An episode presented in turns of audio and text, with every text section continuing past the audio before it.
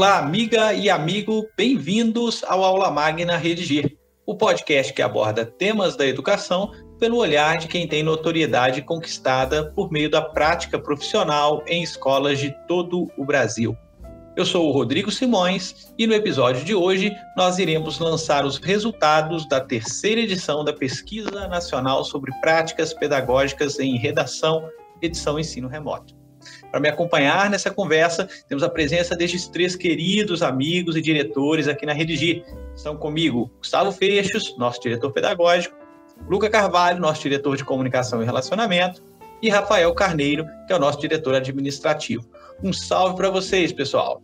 Olá, Rodrigo. E aí, como é que tá? Boa tarde, Rodrigo. Bom dia, boa tarde, boa noite para quem estiver nos ouvindo. É um prazer estar aqui é, pela primeira vez é, na frente do microfone, né? Não por trás na edição. E participar desse projeto Aula Magna que está sendo tão importante nas escolas. A gente ouve feedback tão positivo. E parabenizar você pelo projeto que lidera aí um podcast que a gente já está no quinto episódio, né? E cada dia melhor. Meus parabéns. Olá, Gustavo, Luca, Rodrigo, obrigado pela apresentação e um bom dia, boa tarde, boa noite para todos que estão nos ouvindo. É isso, pessoal. Mais uma vez, muito obrigado pela presença de vocês. Em especial, obrigado aí ao Luca, que hoje está gravando conosco e vai participar é, como convidado. Mas o Luca é uma figura especial desse nosso podcast, porque está aqui é, no nosso staff, cuidando é, de todas as etapas aqui, para que cada um dos, né, dos nossos episódios possa chegar aí aos nossos ouvintes. Então, obrigado especial aí para você, Luca. Bom, o nosso podcast, como você já sabe, ele vai ao ar uma vez ao mês e o objetivo é abordar um assunto do dia a dia escolar nós trazemos convidados que atuam no, né, no, dia a dia das escolas, que atuam diretamente com escolas, normalmente professores, gestores, consultores, né?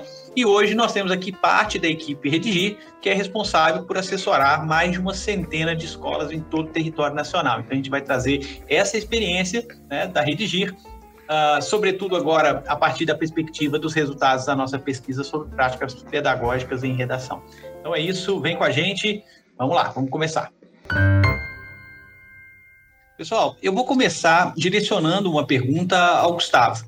Mas vocês fiquem todos aí à vontade para complementar, afinal de contas, a participação aqui, eu sei que ela é de, de, de todo mundo, todo mundo tem muita contribuição. Mas, então, sobretudo para o Gustavo, eu queria que você contasse um pouquinho para a gente, Gustavo, né, e sobretudo para os nossos ouvintes, Uh, como é que surgiu a pesquisa sobre práticas pedagógicas? Eu sei que esse foi, uma, né, foi um, processo é, que ocorreu dentro da Redigir. Enfim, se você pudesse contar um pouquinho para a gente, para a gente poder começar essa conversa. Rodrigo, mais uma vez, muito obrigado pela oportunidade de a gente conversar com os nossos ouvintes a respeito de um assunto que é tão especial para nós. Ocorre que há três anos a gente já vem realizando essa pesquisa nacional sobre práticas pedagógicas em redação, é, com a finalidade exatamente de cumprir com este é, objetivo. Né? No próprio nome da pesquisa, a gente já aponta para isso, quer dizer, quais é, estratégias pedagógicas tendem a representar os melhores resultados em redação. Quer dizer, em face de caminhos tão diferentes, né, na interlocução com dezenas de professores em todo o Brasil, ficamos é, desde logo interessados nessa resposta. Então, a pesquisa foi realizada é, a partir da aplicação de simulados de redação, é, simulados modelo Enem, né, da dissertação argumentativa, nessas escolas, em todas quantas fizeram ou se inscreveram para participar do nosso programa. E a aplicação desses simulados foi feita pelas próprias escolas participantes que escolheram é, um tema de redação para aplicar aos alunos. Então, cumprida essa etapa, os professores de redação, os coordenadores pedagógicos é, responderam a um questionário, né, deram lá suas declarações detalhadamente para que nós pudéssemos então cotejar os resultados é, desses, é, desses simulados que foram realizados nas escolas comparativamente aos microdados do Enem, quer dizer, aos dados oficiais, com as práticas que cada uma dessas escolas adotam em sala de aula. Então foi no cruzamento dessas informações que a gente veio e que a gente continua trabalhando na coleta desses dados e no cotejamento desses resultados. Obrigado, Gustavo. E o que eu acho assim especial na, na, na pesquisa é que ela parte uh, de questões ou de uma, de uma série de demandas, né, uh, que eu me fazia quando era coordenador pedagógico. Né? Ah, então, é, sobretudo direcionada à prática né, das próprias escolas, ao dia a dia, ao chão da fábrica, como, como a gente diz, né? e ao olhar relativamente ao impacto né, que cada uma dessas práticas tem no desempenho das turmas, dos alunos, ah, ah, sobretudo aí no que se refere também ao Enem. A gente cercou a, a, a pesquisa até a essa, essa terceira edição, o Enem. Aliás, até já é uma boa deixa, daqui a pouquinho a gente vai falar um pouco melhor sobre isso. A gente, agora na, né, na, na, próxima edição, essa que já está acontecendo, inclusive, ao longo desse ano, a gente também está uh, abrindo a possibilidade para pesquisa sobre práticas pedagógicas uh, para além do ambiente do texto dissertativo argumentativo modelo Enem. E para além dessas questões é, bem pragmáticas aí do, do, do, chão da fábrica da escola, como eu disse, né?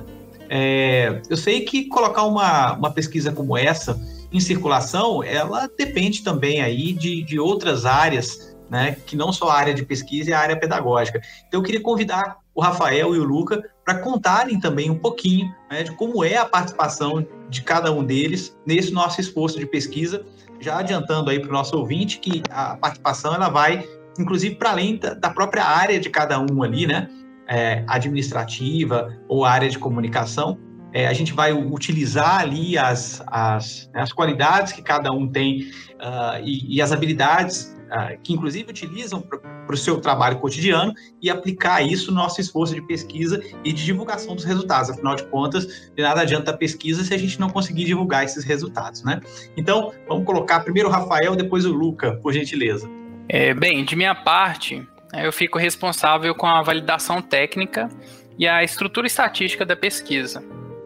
É muito importante que a gente entenda né, que é necessário um amplo campo amostral, porque é isso que vai ajudar a aumentar a confiabilidade da pesquisa. Além disso, a gente precisa também analisar de forma em que os dados sejam comparáveis, que se leve em consideração o mesmo gênero textual, né, uma forma de avaliação compatível e similaridade de condições é, na redação do texto. Ainda a gente pode pensar que dentro do contexto escolar de aprendizagem, é, que nós temos a, a, redação desses textos, né? E não em um contexto de exame, como é o caso do Enem. Então, o que a gente busca fazer nessa pesquisa não é buscar relações de causa e consequência, o que seria um outro trabalho é, bem diferente, né, e de escopo muito mais é, desafiador, mas o que a gente faz aqui é buscar correlações e que já são de fato um grande indicativo para nós, né, de quais práticas pedagógicas têm sido é, mais eficazes ao longo do tempo. O que reforça, inclusive, os resultados e a qualidade da pesquisa é o fato de que a gente tem repetido ela ano a ano e os resultados encontrados têm sido similares, né? Embora neste ano aí a gente tenha tido algumas pequenas surpresas, né? O que pode se justificar até pelo, pelo ano de pandemia e ter sido um, um ano letivo atípico. Obrigado, Rafael. Obrigado, Rodrigo, pela pergunta. É, é, interessante que quando a gente, é, entre designers, né, a gente costuma brincar que é, só quem é muito superficial se importa só com conteúdo. e, na verdade, essa brincadeira de conteúdo e forma, elas, ela não é muito pertinente no final das contas, porque é, não existe um conteúdo sem uma forma de entregar ele, sem uma forma dele ser digerido, sem uma forma dele ser apresentado, sem uma forma dele ser acessado. Então, é, pensar um conteúdo, pensar o relatório, pensar essa pesquisa nossa, é, que agora nem é só uma pesquisa, né? Nasceu como um relatório mais direto, agora já é uma revista bem mais ampla que é, auxilia não só na apresentação dos dados, mas também em todo o processo junto às nossas escolas, nossos parceiros, né? É, então, a gente tem ali é, é, artigos tratando da, de educação é, orientada por dados, né, orientada por evidências. É, a gente tem é, vários outros conteúdos ali que complementam a revista, mas é, como diretor de comunicação, o primeiro braço, né, a, primeira, a primeira coisa que a gente pensa é como que a gente pode apresentar esse conteúdo da melhor forma possível para o nosso interlocutor. E esse interlocutor, ele é gente que não conhece a gente ainda, ele é, é um professor, um diretor, um coordenador que nunca ouviu falar da Redigir, e também para as nossas mais de 100 escolas. A gente está essa pesquisa ela tem, tem dois braços muito importantes, né? A gente conseguir mostrar para fora o nosso trabalho, eu diria até três. É, o primeiro deles é continuar construindo conhecimento que permite que a gente preste nosso serviço, é, continuar criando ali a solidez que permita que depois nós conversemos com as nossas escolas e tenhamos ali dados para embasar qual o, a, a, direção que a gente está sugerindo. É, e também olhar para fora, né, apresentar para o mercado o nosso trabalho, apresentar o que, que Redigir faz. É engraçado que nós estamos aqui entre diretores no conteúdo que é, é, muito caro para a gente. Eu acho que fica bem claro o tanto que ele é importante para a gente quando a gente olha para esse plantel aqui, né? É, nós não, não, conseguimos terceirizar, a gente não consegue pedir que, que qualquer olhar menos, menos é, é menos imerso nessa realidade é, é, faça pesquisa. Essa pesquisa ela, ela parte do cerne da Redigir e ela orienta é, todo o nosso trabalho daí para frente. E claro também os, as nossas escolas, as nossas escolas que no final das contas, são, são o nosso foco, né? Redigir, ela, ela funciona por causa de uma parceria muito forte com as nossas escolas, com o resultado que a gente traz para elas, e a, a, o, o, GPR, né, a nossa pesquisa, ela uh, vem como um pilar uh, dessa relação e de tudo que nós criamos de conteúdo na empresa. Então, uh, tudo co como o, o como o conteúdo vem ao mercado, como que ele vai ser apresentado, como ele vai ser divulgado, é, e né, e bem especial no meu coração, como que ele literalmente vai ser apresentado, diagramado, como é que você vai olhar para ele e ter uma boa experiência de consumir o conteúdo de, e de consumir a arte, de consumir uh, tudo que está na sua tela ali e entender que no final foi uma, uma experiência prazerosa, que uh, você saiu mais leve e aprendeu no processo. Muito bem, Luca. Eu já já vou voltar aqui para o Gustavo para a gente poder falar um pouquinho dos, dos resultados da pesquisa. imagino que o ouvinte uh, esteja curioso, né? Uh, sobretudo se ele ainda não acessou a revista, esteja curioso relativamente aos resultados. Mas até para que o ouvinte eventualmente possa acompanhar enquanto acompanhar lendo na revista enquanto nos ouve aqui.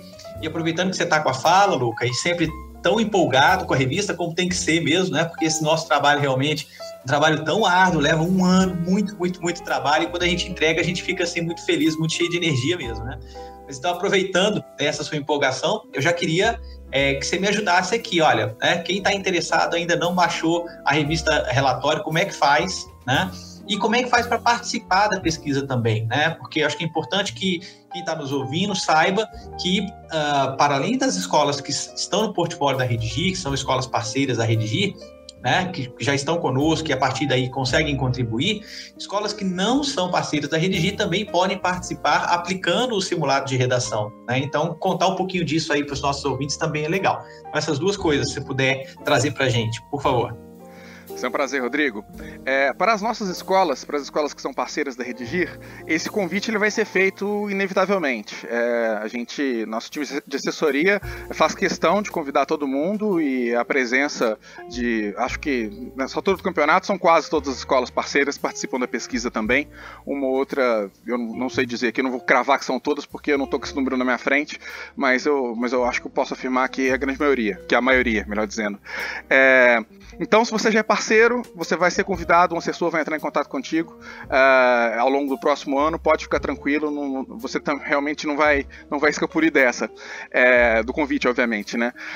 E para você que não é escola parceira e quer participar, não tem erro. É só entrar no nosso site, plataformaredir.com.br, rola a página, existe uma, um anúncio do GPR ali, da pesquisa, você pode se inscrever, pode. Qualquer outro botão que fale com o consultor, se cadastrar, todo mundo vai ter informação certa, vai te inscrever.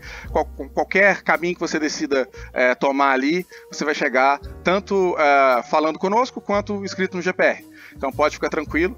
É, e também, é, qualquer lugar que você estiver escutando esse podcast, o link vai estar junto. Então, se você por acaso encontrou esse podcast no Spotify, no nosso blog, nas redes sociais, e tá ah, num, plataforma o quê? Não sei, não, não anotei aqui, pode ir lá, só clicar, tá resolvido. Tudo bem?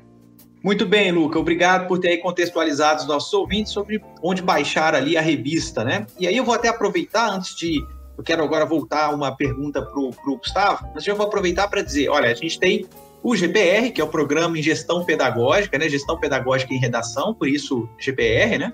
o GPR ele promove a pesquisa nacional sobre práticas pedagógicas em redação. Essa é a pesquisa feita a partir, por exemplo, da aplicação do simulado de redação que o Gustavo comentou no início desse nosso podcast. Parte dos resultados do, do GPR é justamente a revista relatório. Né? Então, o que a gente está lançando a partir desse podcast, o Luca está orientando você a baixar, é a revista relatório, que contém lá os resultados né, relativamente à nossa pesquisa sobre práticas pedagógicas em redação. Então, Gustavo, aproveitando essa, essa minha contextualização também, eu queria que você trouxesse para os nossos ouvintes, em síntese, né, quais são os principais resultados né, trazidos por esse nosso esforço de pesquisa. Acho que é, que é sobre tudo isso que interessa a quem está nos ouvindo hoje, né? Beleza, Rodrigo. Olha só, é, mais importante até do que os resultados, eu acho que seria legal a gente compartilhar com os ouvintes é, mais precisamente que tipo de pergunta a gente se propõe a responder, né? Porque isso, inclusive, pode é, acabar incentivando é, as pessoas a conhecerem esse conteúdo mais a fundo, que é, cá entre nós está é, super recomendável, né? Então vejam só, a gente aqui se dedicou a entender mais particularmente, por exemplo, questões feito essas, olha só, quantas horas aula por semana devem ser oferecidas é, na área de linguagens, envolvendo aí as disciplinas de redação, literatura e língua portuguesa. Né? Em face de tantas é, variações possíveis, qual configuração é, tende a, a, a, a, representar os melhores resultados para a redação? E com relação ao número de horas-aula por semana de redação, especificamente. Né? Qual parece ser o ponto ótimo aí para a gente é, disponibilizar aos alunos, é, tirando monitoria e oficina de redação, aula de redação por semana.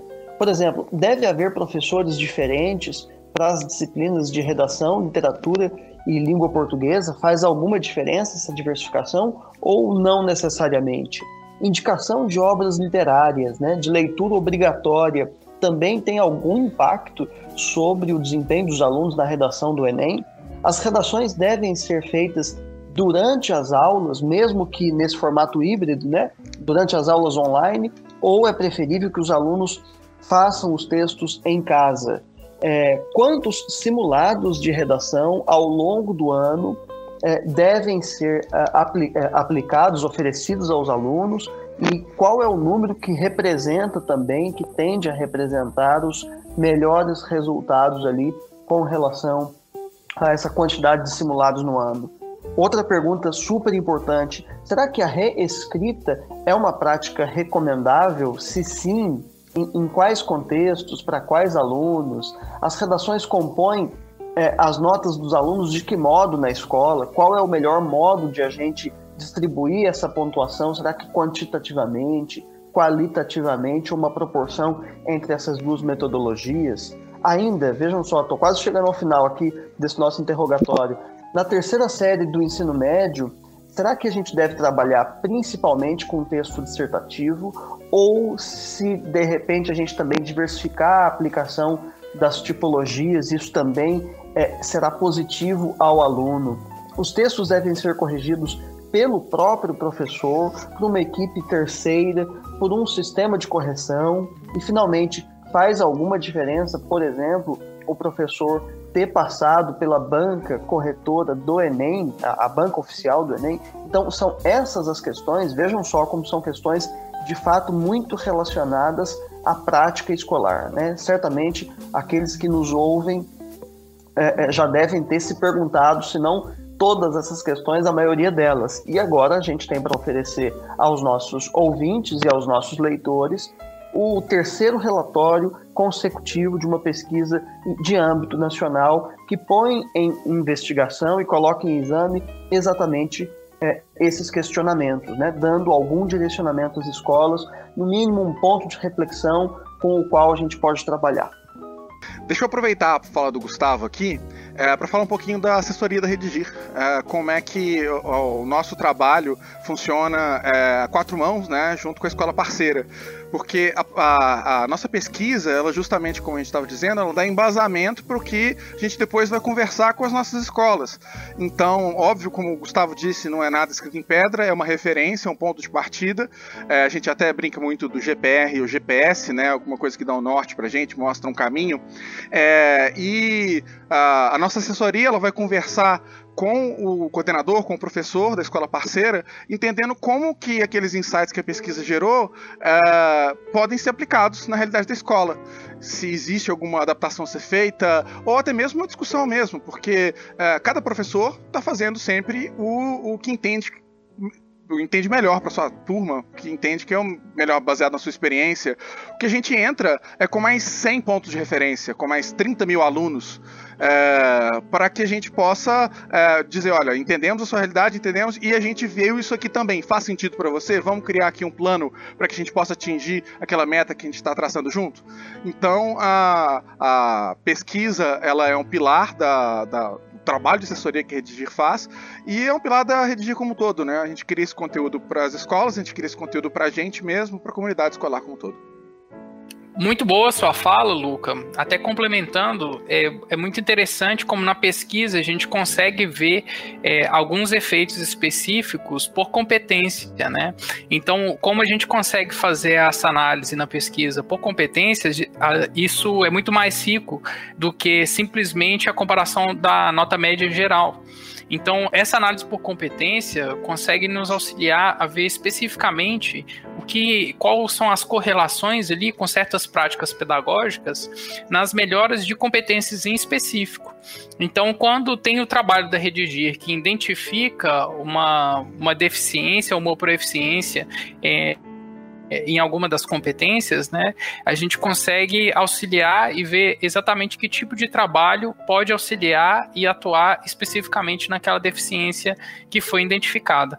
É, eu acho que só essa síntese trazida aí pelo, pelo Rafael, pelo Gustavo, pelo Luca, uh, já mostra o quão rico é o resultado que a gente traz nessa terceira edição. Então, se você está curioso para conhecer no detalhe né, os, as conclusões da pesquisa, corre lá, plataforma redigir.com.br barra gestão pedagógica em redação, né, ou vai no link que a gente uh, disponibiliza, onde você localizou o podcast, baixa a pesquisa para que você possa conhecer em detalhes todos os resultados. Agora, é, Rafael, vou aproveitar que você tá, né, estava é, anteriormente com a palavra aí, para tratar também daquilo que a gente não conseguiu, né? A gente existem é, elementos, existem práticas que a gente é, tem tentado pesquisar, mas que numa edição ou outra a gente não consegue trazer o resultado por algum motivo qualquer.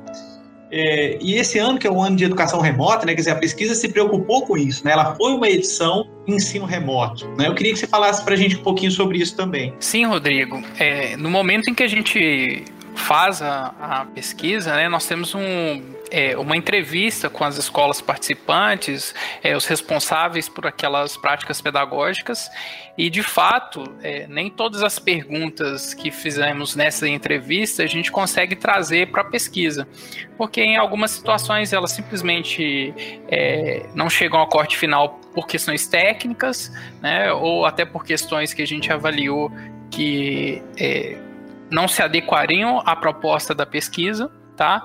É, mas algumas, mesmo quando a gente tem um resultado é, inconclusivo ou aparentemente inconclusivo, a gente pode gerar insights interessantes. Como, por exemplo, né, é, esse ano nós tivemos uma pergunta relativa que, que, tratava da questão da indicação de leituras obrigatórias, como as que são indicadas é, por alguns vestibulares ou outras indicações que os professores é, façam aos alunos.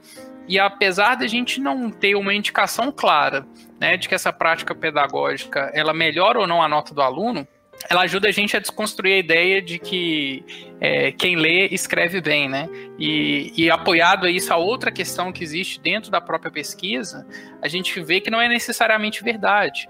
O que coloca em foco a questão da prática, né? Para escrever bem é necessário praticar, é necessário escrever. Então, apesar de a gente é, não ter uma resposta conclusiva, a gente ainda consegue trazer reflexões interessantes. Obrigado, Rafael. Eu quis colocar essa pergunta para você. O Rafael, é, é, os nossos ouvintes certamente não sabem disso, mas ele é uma figura importantíssima dentro da nossa pesquisa. uh, porque ele quem faz ali a mineração, digamos assim, dos dados, né? Ele é o homem das planilhas aqui. É, e isso ajuda a reforçar a nossa preocupação metodológica, né? É claro que toda pesquisa trabalha com suas limitações. Ah, então a gente não consegue pesquisar tudo, né? Aquilo que a gente traz como resultado é algo que a gente de fato tem confiança, né? Que do ponto de vista metodológico ah, foi resguardado, né? E que, portanto, ah, o conhecimento gerado ali ele se sustenta e dá para a gente trazer como contribuição. E aí, como o Luca colocou, isso inclusive é um, um subsídio ali Uh, elementar para o nosso trabalho, por exemplo, de assessoria. Né? A nossa assessoria pedagógica trabalha a partir então de pistas, né, de um trabalho de pesquisa é, que em grande medida é esse trabalho de pesquisa uh, da, da, pesquisa GPR, tá? Bom, agora eu vou voltar para o Gustavo. Eu já estou quase instituindo aqui nesse podcast o momento do desafio, né? Porque assim, uh, quase o momento da provocação. Quase todo, quase todos os episódios aqui eu, eu acabo é, é, acabou que eu tenho que tenho feito isso, né? Então tem aqui, Gustavo, uma provocação, ao mesmo tempo um desafio aqui para você. Vamos lá. A gente está falando aqui de práticas pedagógicas, a gente está interessado no dia a dia da escola, então eu tenho certeza que tem muito coordenador, muito professor que está nos ouvindo e de olho no fato de que o Enem está logo ali, é em novembro, né? Então a gente vai entrar agora no mês de recesso, voltamos em agosto, todo mundo no sprint final para o Enem. Então, supondo tá, que estejamos a poucos meses do Enem, como de fato estamos, quais dicas a gente poderia dar às escolas pautadas nos resultados encontrados da nossa pesquisa. E aqui eu estou, precisa destacar isso, eu estou falando, portanto, né, já que a gente está pensando em Enem, eu estou falando especialmente das turmas de terceira série, né, e se você quiser expandir um pouco mais, quiser falar também de pré-vestibular. Rodrigo, obrigado pela pergunta. Acho que ela de fato interessa a todos aqueles que nos ouvem agora, né? Bom, a primeira questão para a gente colocar aqui é saber que escola é essa, e a que altura né, do processo essa escola está. Quer dizer, os alunos estão mais perto de uma proficiência desejável, mais distantes dessa proficiência desejável, porque a gente de fato tem medidas de mais é, curto prazo e médio prazo em redação. Né? Só para dar uma dica aqui bastante objetiva, é, a gente precisa atacar primeiro as competências que respondem mais rapidamente é, aos nossos incentivos, aos nossos estímulos. Então, é, competência 5, aquela referente à proposta de intervenção social, é uma competência que, entendendo é, o, o, processo interno é, da elaboração desse parágrafo, ela responde rapidamente ao nosso esforço. Né? Então, a resposta é rápida, diferentemente da competência 1, um, que, em geral, demanda é, um, um trabalho de longo prazo, para é, melhoria aí dos índices referentes ao domínio da é, escrita formal. Então, há aspectos que de fato precisam ser observados é, mais minuciosamente. Mas uma dica também importante, me parece, já que a gente está publicando aqui é, o nosso relatório anual, me parece ser a seguinte: olha, as escolas poderiam muito bem é, confrontar é, o momento em que estão com os resultados da nossa pesquisa. Esse é um jeito bastante objetivo de a gente ter um plano é, de segundo semestre. Se você já é, é, aqueles que nos ouvem, se você já é, é nosso cliente, a gente pode, a quatro mãos, desenhar essa estratégia no âmbito ali da assessoria. Basta é, que vocês também nos procurem, isso é muito simples de acontecer. E caso você não seja ainda nosso cliente, ao participar desta, é, deste convite aí para o simulado é, e para a, integrarem a pesquisa, portanto, 2021-22, é, a gente é, aplica o simulado, coteja os resultados com os microdados do Enem e ainda é, fornece às escolas participantes um plano de ação de segundo semestre. Ou seja, tanto para aqueles que já estão conosco quanto para aqueles que estão recebendo esse convite pela primeira vez, é possível que juntos a gente desenhe um programa é, especificamente destinado à realidade da sua escola. Bem, Gustavo, obrigado mais uma vez aí por essa resposta também. Agora, uh, deixe-me sair um pouquinho né, do escopo relativamente ali aos resultados da pesquisa. Inclusive, vou voltar para você, Luca. A gente está lançando né, o relatório, ele está, na verdade, numa edição maior, está né, tá no formato de revista. Então, tem mais conteúdos, né? Quais são os outros conteúdos ah, que o leitor vai encontrar na revista Relatório que a gente então está lançando essa semana. Obrigado, Rodrigo. É, o relatório GPR, né, começou como um relatório, começou como algo que era bem, bem direto ao ponto, né, justamente para a gente poder atender essas nossas escolas parceiras e discutir as práticas pedagógicas. Mas a gente foi entendendo que nós tínhamos conteúdo ali para muito mais, para poder auxiliar a escola, para poder auxiliar os profissionais é, da escola é, em várias outras frentes. Então, o que antes era uma, um relatório que ia direto, 10 tópicos ali, 10 perguntas que a gente resolvia, entregava ali insights com alguns gráficos. Agora a gente já está falando de a pesquisa em si, né? São 11 tópicos com é, além de uma conclusão. É, a gente traz também artigos a respeito de é, educação orientada por evidências. É, alguma, a gente tem uma entrevista também falando a respeito dessa experiência de fazer pesquisa, desse conteúdo que nós criamos. É, a gente também tem cases da Redigir, a gente tem entrevistas, né, na verdade, relatos de, de parceiros nossos que fizeram esse trabalho, que conseguiram construir, subir essa escada chegaram no topo do ranking. Então, é, antes que a gente, antes que era um relatório bem direto de 10 páginas, páginas, 15 páginas. Hoje está tá chegando uma revista bem completa de, de mais de 30 páginas. É, é um prazer entregar esse conteúdo para a comunidade. É um prazer entregar esse conteúdo para os nossos parceiros. E a ideia é que, que, isso vá sempre crescendo. A gente quer que seja é, um material que seja perene, que fique como referência nas escolas, é, que fique é, como referência no celular, no computador de todo mundo. Olha, deixa eu checar aqui aquele ponto específico da pesquisa. E também que seja muito indicado. Então, se a, a pesquisa pesquisa não é exatamente a sua área, porque a linguagens não é exatamente a sua, mas é, com certeza você vai encontrar dentro da revista outros conteúdos que dizem mais respeito aos seus interesses e também é, nosso objetivo é que você encontre alguma coisa lá legal, não só para você, mas que você possa indicar também. Então, uma vitória muito grande vai ser é, ver essa revista sendo indicada por, por todos os nossos parceiros. A gente, essa pesquisa GPR, ela foi crescendo, né, de relevância, crescendo o próprio conteúdo, justamente porque a gente percebeu o quanto que ela era importante dentro da sala de aula, dentro da escola.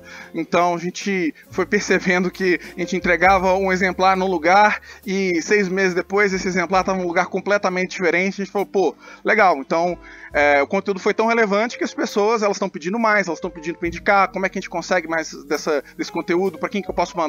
Então a gente criou agora todas as ferramentas, ou esse podcast aqui é parte disso, é, para que você possa indicar. Para que você possa indicar para os seus colegas na própria instituição, de outras instituições, qualquer pessoa que estiver ligado à educação de forma geral, não precisa necessariamente estar falando de redação, tenho certeza que vocês vão encontrar ali algum tipo de conteúdo que vai, que vai ser útil para você também. Luca, o que você está comentando aí uh, sobre né, a produção de conteúdo da Redigir, uh, e também o fato de que na revista há uma entrevista uh, feita com o Gustavo, que está aqui conosco, onde o Gustavo fala sobre a redação no contexto aí de novo ensino médio de novo Enem, né? Isso tudo me lembrou do primeiro episódio aqui do Aula Magna Redigir, quando nós tivemos o professor Luciano Cariello, que é gestor pedagógico lá da Inspetoria São João Bosco, dos Salesianos, é, e ah, quando ele veio tratar exatamente do, do, da redação no novo Enem né, e no novo ensino médio. Então vale a pena, eu queria reforçar o convite aqui, se você ainda não ouviu o primeiro episódio do Aula Máquina Redigir com o professor Luciano, vale a pena buscar aí no seu tocador de preferência, onde você está nos ouvindo. Você vai localizar todos os episódios anteriores, inclusive esse episódio com o Luciano Cariello. Vale a pena. E aproveitando essa deixa de produção de conteúdos, a gente tem essa veia bem forte de pesquisa e produção de conteúdos aqui na Redigir. É, essa edição da pesquisa, ela foi uma edição ensino remoto. E nós já temos os resultados parciais do Enem, né, é, publicados pelo INEP mais ao início do ano.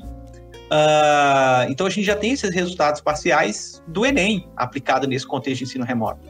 E parece que o contexto de ensino remoto não trouxe tanta, tanta modificação ou não impactou tanto, pelo menos os, os, o desempenho médio, né? Como se esperava. Nós, inclusive, publicamos um, um, um artigo uh, sobre isso no nosso blog. Rafael, você, como representante das planilhas e dos dados, se pudesse comentar um pouquinho sobre isso, por favor? É, Rodrigo, a princípio não tivemos né, é, um, um grande impacto aí é, como alguns esperavam, né? E embora a gente possa considerar que há uma, oscilação natural aí na nota média do Enem a cada ano, né? É, nós não sabemos dizer que nesse cenário de, de pandemia essa oscilação teria ocorrido no sentido oposto se a gente não tivesse tido essas é, variações que a gente teve, né, é, no, no nosso ano letivo. É, de toda forma, o resultado, é, não sendo discrepante, né, reforça a ideia de que é, o próprio resultado do Enem é uma construção de toda a bagagem de aprendizado do aluno, né, que não se resume ao último ano de estudo, ou que mesmo esse último ano de estudo teria um grande impacto né, no exame. Então, é, essa reforça uma ideia que muitos educadores já consideram, né, de que o exame ele é de fato é, uma combinação de todo um aprendizado e que esse aprendizado não, não consegue ser incorporado somente no último ano, nos últimos anos ali. É toda uma construção é, e uma bagagem que o aluno faz ao longo de todo o período escolar dele. É, escrever, aprender a escrever, né, a prática textual é, ela, a gente percebe muito nitidamente na escola, ela é lenta né, e fruto de uma dedicação constante, né, rotineira. Então, acho que esse resultado do, do Enem em ensino remoto, ele, ele traz um pouco disso. Especialmente, Rodrigo, a gente vê isso é, na competência 1, que o Gustavo mencionou, a gente vê como ela tem uma, uma tendência né, a, a responder lentamente a mudanças. Então, como a gente vê isso, que ela é uma construção é, gradativa de todo o período, e de fato foi umas que menos tiveram oscilação aí no resultado do Enem. Bom, deixa eu aproveitar aqui esse, esse contexto em que a gente está pensando agora, né, ensino físico, né, é, e, e ensino à distância, para voltar ali para o Gustavo. Gustavo, eu sei que você também é professor e está em sala de aula, né? Ou no, no, seu escritório aí na sua casa, na frente do computador e dando aula remota, né? Que é o que dá dando para fazer. Uh, se bem que agora, quando a gente está gravando, nós estamos começando a ver a volta às aulas, né? Mas até então era isso que estava dando para fazer. Gustavo, o que, que você destacaria de principal diferença né, entre uh, o, o, ensino remoto aí, a, o, tra o trabalho à distância e o ensino físico, né? E, e aí, lembrando, pessoal, nós fizemos toda uma pesquisa, né, considerando esse contexto de educação à distância, de ensino remoto, né, todas as perguntas se direcionaram a isso. Eu queria ouvir um pouquinho o Gustavo, sobretudo agora enquanto professor mesmo. Rodrigo, é, os desafios são renovados, né, quando a gente é, vivencia alguma coisa tão importante quanto foi e tem sido a experiência da pandemia, em particular de novo, aqui voltado para educação. Nossa área certamente é uma das mais gravemente afetadas é, por toda a ocorrência da, da, da pandemia no Brasil. É, e eu percebo assim duas frentes importantes que eu já podia destacar aqui, que é a do engajamento dos alunos, né? Esse, esse é um desafio novo.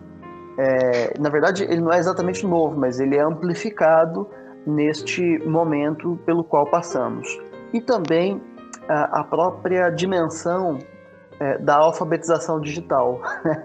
que por incrível que pareça, é, constitui ainda é, um desafio para as escolas, para os professores. Né?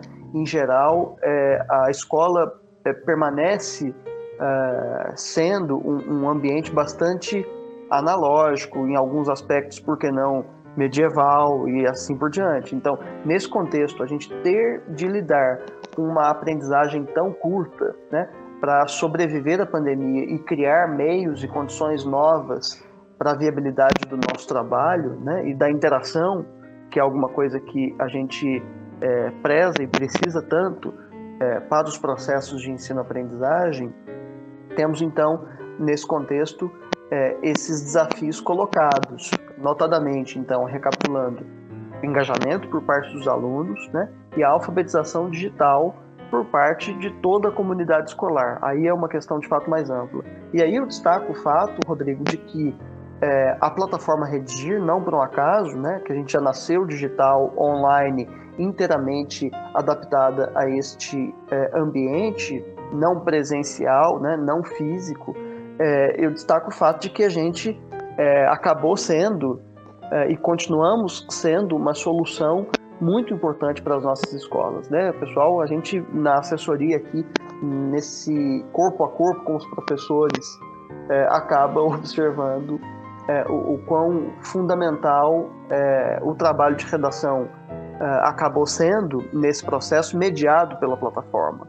É, recapitulando mais uma vez, me parece bastante importante que a gente tenha em perspectiva o fato de que de agora para frente, né, no futuro, eu acredito que essas transformações, pelo menos em parte, é, tendem a permanecer na escola. Quer dizer, uma vez que a gente passou pela experiência da digitalização dos processos, é, muito possivelmente parte dessas experiências, mesmo que daqui a pouco a gente retome inteiramente é, é, o ambiente físico da escola, parte desses processos tendem a permanecer, o que é um grande benefício, né? um saldo a gente já devia tê-lo conquistado muito antes. Mas, mesmo que a revelia das nossas intenções, a gente precisou acabar é, é, se adaptando e aprendendo a lidar com todos esses recursos, inclusive com a própria, é, com as próprias soluções que a plataforma Redigir pode oferecer.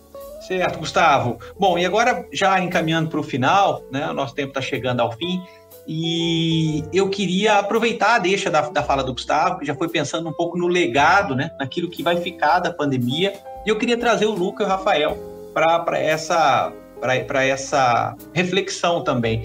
E essa é uma pergunta, inclusive, muito curiosa é, de ser feita pelo seguinte: é claro que o ouvinte ele não vai saber disso, mas ah, por vezes a gente tem discussões aqui é, enormes na Redigir relativamente ao futuro, né? Quando a gente vai pensar exatamente naquilo que a gente oferece para as escolas enquanto produto, enquanto inovação. Então, é de certo modo externalizar um pouquinho daquilo que, daquilo que a gente pensa, de como a gente é, vivencia aí as experiências e projeta o futuro a partir delas. Então, é, Luca e Rafael, o que, que, que, vocês entendem como principal legado né, que essa pandemia vai deixar para a gente? Logicamente, aí a gente está é, é, interessado é, principalmente aí nos processos de ensino-aprendizagem na escola, né? Olha, Rodrigo, eu acredito que nós teremos algumas mudanças de paradigma, né? É, até mesmo nas, na forma em que as escolas se organizam. Então, as mudanças vão afetar, além dos alunos, os pais, os gestores escolares, os professores, é, não só a equipe docente, mas o, o corpo administrativo das instituições também.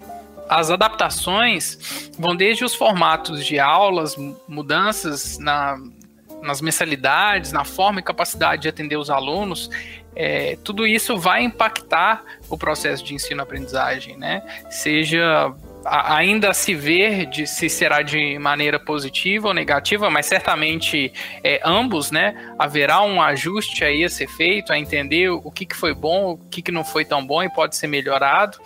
Então, como o Gustavo colocou, são muitas novas tecnologias sendo incorporadas nesse momento, né, algumas de características mais voltadas para o processo de ensino-aprendizagem mesmo, outras mais é, voltados ali para o contexto de gestão, é, mas é importante a gente entender que quando a gente há essa melhora de gestão na escola, né, é, há mais espaço também para que é, o corpo docente ali volte a sua atenção para o processo em si, né, de ensino-aprendizagem. Então, esse novo contexto escolar certamente vai ser sentido pelos alunos, pelos pais, pelos professores. Todo mundo teve a sua, sua parcela de esforço né, nessa pandemia para se adaptar e, e com certeza é, toda mudança gera inovação também. Então, estou curioso, né, e animado para ver é, como vão ficar, como vai ficar o contexto escolar de agora para frente. Rodrigo, Rafael, Gustavo, previsões são sempre complicadas, né? Especialmente com relação ao futuro. Mas é, antes de a gente falar como é que vai ser, é interessante dar para o nosso ouvinte um pouquinho de contexto sobre como, como era. A gente está aqui trabalhando com tecnologia dentro de escola, né? E existem alguns tipos de escolas diferentes. É, vamos colocar três aqui, né? Existe aquela escola que está super antenada, que está buscando tendência, que está buscando novos serviços, buscando novos parceiros, é, e ela conhece uh, a Redigir ou conhece, já tem informação ali de, de parte do serviço que Redigir é, oferece. E esses, esses parceiros eles nos procuram. E é sempre um prazer trabalhar junto com, com é, bem, boa parte das nossas escolas estão dentro desse perfil aí, né? Existe também é, o que uh, é um tanto resistente, né? Que está acostumado a fazer a coisa de uma forma e, e é, vem dando certo há muito tempo, então o time que está ganhando não se mexe. É, e existe o meio do caminho, aquele que está entendendo, não, é, não vai adotar uma tecnologia logo de cara, porque não é, não é nova tecnologia que vai salvar alguma coisa, que vai resolver o problema, nunca é. É um trabalho, a tecnologia é uma ferramenta, como você usa a tecnologia é, que, que é o, o X da questão. É, e essa pandemia, na verdade, ela bagunçou tudo, né? Porque uh, de uma hora para outra o que era tendência para uns, opção para outros, visto com desconfiança ainda para outros, é, de uma hora para outra tudo virou necessidade. Então a gente é, teve uma mudança muito drástica no perfil do cliente, no perfil das pessoas que estavam nos procurando, porque o que antes era podia ser procurado com uma, mais calma, uma solução que permita o, o ensino híbrido, uma, uma, solução que permita que o aluno continue estudando de casa, continue a estudar de casa. É, existia um tempo né, para buscar essa solução. De uma hora para outra, a solução ela, ela foi imposta. E a Redigir aparece como, como é, a melhor opção para várias instituições. Mas eu queria voltar numa fala do, do Rafael na nossa pergu na pergunta anterior com relação às conclusões que nós tiramos por essa versão da pesquisa é, focada em ensino remoto. E a gente percebe, é, como o Rafael já disse, que é, não é uma mudança pontual que vai fazer uma revolução. É um trabalho contínuo, é um trabalho que vem de base, é um trabalho que, é, que começa lá atrás. Não existe há dois, dois meses do Enem você começar, meu Deus do céu, eu preciso fazer uma revolução aqui. Não é assim não é assim. Isso é, fortalece bastante a nossa posição, a posição do Redigir como uma ferramenta, como uma plataforma de ensino de escrita.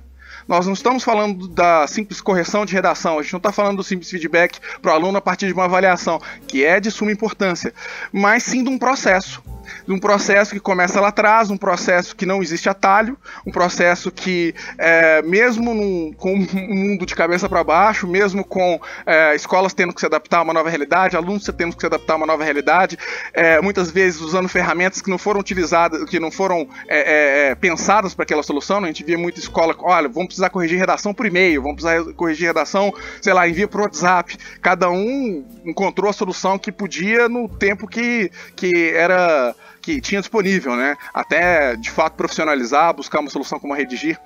Mas no cerne disso tudo vem a confirmação de que uh, não é serviço de caixinha, não é uma, uma benção que você coloca em cima, não é nada disso que resolve o problema. É um trabalho que é perene, ele é sério, ele depende de método, ele depende de foco e ele depende de uma equipe grande. Uh, então, é, quando a gente percebe que ao final da pandemia, olha, é, algumas das nossas, das nossas perguntas aqui, elas não. A gente não percebe uma, uma alteração tão grande na resposta. Isso valida o nosso trabalho, isso valida o nosso posicionamento, isso valida o nosso discurso junto ao nosso cliente, é que na verdade não é é, é, é, um discurso, né? Mas mais do que isso, é a forma com que nós entendemos educação é a forma com que a Redigir entende educação. Então, por isso a qualidade da redação está no cerne da Redigir, por isso que a assessoria ela é tão importante. Não existe essa de soltar tecnologia é, em cima de uma, de uma escola e falar se virem. Não é, não é assim que funciona em nenhum lugar da face da Terra. Pode ser escritório de contabilidade, pode ser, sei lá, quadra de tênis. Qualquer, qualquer tecnologia que venha entrar dentro de um processo que já existe, ela, existe uma forma de você colocar, é, de você re, é, refazer aquele processo, né? Colocar um, um novo passo ali, mesmo que seja para otimizar. Do contrário, o dia a dia ele entra no meio do caminho e as coisas não se não se realizam. É, então, uh, por mais que seja muito maluco, por mais que pandemia tenha deixado todo mundo muito é, é incerto, a gente sai, ou estamos quase saindo, né? Essa pandemia que nunca acaba, mas a gente, vamos lá, um passo de cada vez. A gente está nesse processo de saída da pandemia é, com é, duas certezas, na verdade. Uma, de que aquele processo que era gradativo, de que, que a gente estava percebendo de digitalização, que foi feito a força de uma hora para outra, é, ele é natural, ele vai continuar, ele vai ficar cada vez mais, é, mais fácil, mais fluido para as escolas. é, e a, a certeza de que a gente está no caminho certo. É um caminho de, de pensar a educação como um todo, e não uma ferramenta milagrosa que vai resolver todos os problemas, é, principalmente voltar. Alguém de comunicação adora falar isso, né? Compre isso aqui que vai resolver tudo. Não é bem assim. É, é um trabalho e a gente quer fazer ele a quatro mãos. Então, se vocês quiserem conhecer o trabalho da Redigir, se quiserem conhecer é, a pesquisa GPR, fica aí mais uma vez o convite para que vocês participem da, da edição 2022. E quem uh, ainda estiver pensando em participar, ainda não está na hora de fazer os simulados, etc., baixe a revista. Tenho certeza que o Rodrigo vai repetir o, o convite dele aí. Mas é, é, uma satisfação muito grande poder trazer ela finalmente, trazer a, lançar a revista para a comunidade escolar. Ô, Luca, eu concordo em gênero, número e grau contigo, e ouvindo vocês três, fico pensando que se essa edição da, da pesquisa foi edição ensino remoto, nós vamos ter que realmente nomear as próximas edições como edição, é, edição novo normal, né? Seja lá o que, que isso signifique, porque muita novidade, muita coisa vem por aí. Mas que bom, é isso aí. É como a gente colocou lá no, no editorial, né? A história, ela, ela é, é ela não se interrompe, né? Ela vai seguir em frente e a gente, essa é a graça de viver, né? Correndo atrás dela e, e enfim, e se adaptando. E agora chegou a hora aqui no nosso podcast em que a gente traz dicas relativamente ao assunto que a gente está abordando. Uh, e hoje, como a gente tem muitos convidados e tem né, uma temática é, com uma predominância, é, sim, marcante, né, que é a, a própria revista relatório, né, da pesquisa sobre práticas pedagógicas. Então a gente resolveu reunir aqui as dicas de nós quatro em duas a primeira é justamente o convite para a aplicação do simulado diagnóstico de redação. Então, fica como dica, você que é uma escola que não utiliza ainda a plataforma Redigir, né, você pode utilizar a plataforma Redigir para aplicar o simulado gratuitamente. Obviamente, você tem o ganho ali de conhecer a Redigir, mas, sobretudo, você tem a possibilidade de aplicar um simulado diagnóstico, né, e a partir desse simulado diagnóstico e da nossa da nossa, dos resultados da nossa pesquisa, se organizar, se a gente estiver falando de ensino médio para o Enem, se a gente estiver falando de ensino fundamental, que é uma novidade para esse ano, você pode inclusive se organizar a nível mais macro, né? E até resgatando as falas anteriores, é um processo longo até chegar lá no Enem, né? Então, é bem importante a gente começar de mais cedo. Então, eu queria pedir ao Gustavo que reforçasse, não é isso, Gustavo? Como é que faz quem tiver interesse, então, em participar do simulado? Acesse o nosso site e logo em seguida faz o quê? Clica em é, procurar um consultor, falar com um consultor. Eu queria, o Rodrigo, destacar essa novidade aí. Esse ano é a primeira vez, essa versão 2021-22, é, em que a gente amplia é, o escopo da nossa pesquisa também para a participação dos anos finais do ensino fundamental. Então, é uma novidade importante. Você que eventualmente nos ouça e que é, é responsável ou é, atua, leciona nesse segmento, é possível também inscrever a sua escola. Muito bem, então é isso. Acesse o site plataformaredigir.com.br. Lá você vai ter várias opções para falar com o consultor. É só escolher uma delas, falar com a gente e participar da pesquisa, seja para aplicação do simulado Enem, seja para aplicação do simulado ah, para outros gêneros textuais ali, atendendo aos o ensino fundamental anos finais, né? Bom, a segunda dica que a gente é, quis trazer aqui é justamente a dica para baixar a revista Relatório. Não deixa de fazer isso, é o principal conteúdo que a gente está divulgando aqui hoje. Plataforma redigir.com.br barra gestão pedagógica em redação, tá? Ou aí na descrição do nosso episódio, clique e faça o download desse material. Tenho certeza que você vai gostar. Bom, e agora a gente está chegando ao final deste episódio. Eu gostaria primeiramente de agradecer o carinho e a audiência de quem nos ouve. Se você ainda não ouviu os episódios anteriores, basta procurar o nosso podcast Aula Magna Redigir no seu tocador de preferência. Se inscreva para receber as novidades. A gente também deixa os links no nosso blog. Então, caso prefira, basta procurar lá através do nosso site.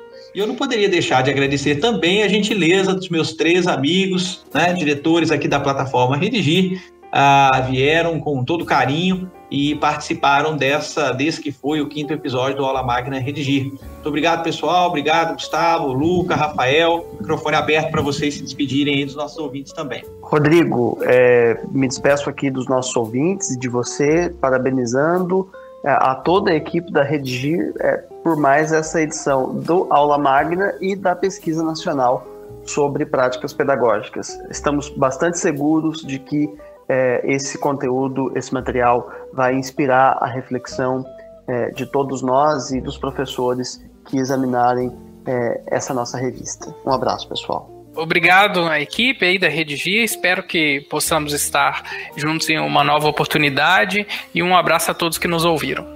Rodrigo, Rafael, Gustavo, obrigado pela oportunidade. Queria agradecer ao ouvinte é, por ter chegado até o final aqui. E não podia ser diferente, né? Diretor de comunicação, queria tirar um segundinho aqui para reforçar o convite do, do Rodrigo.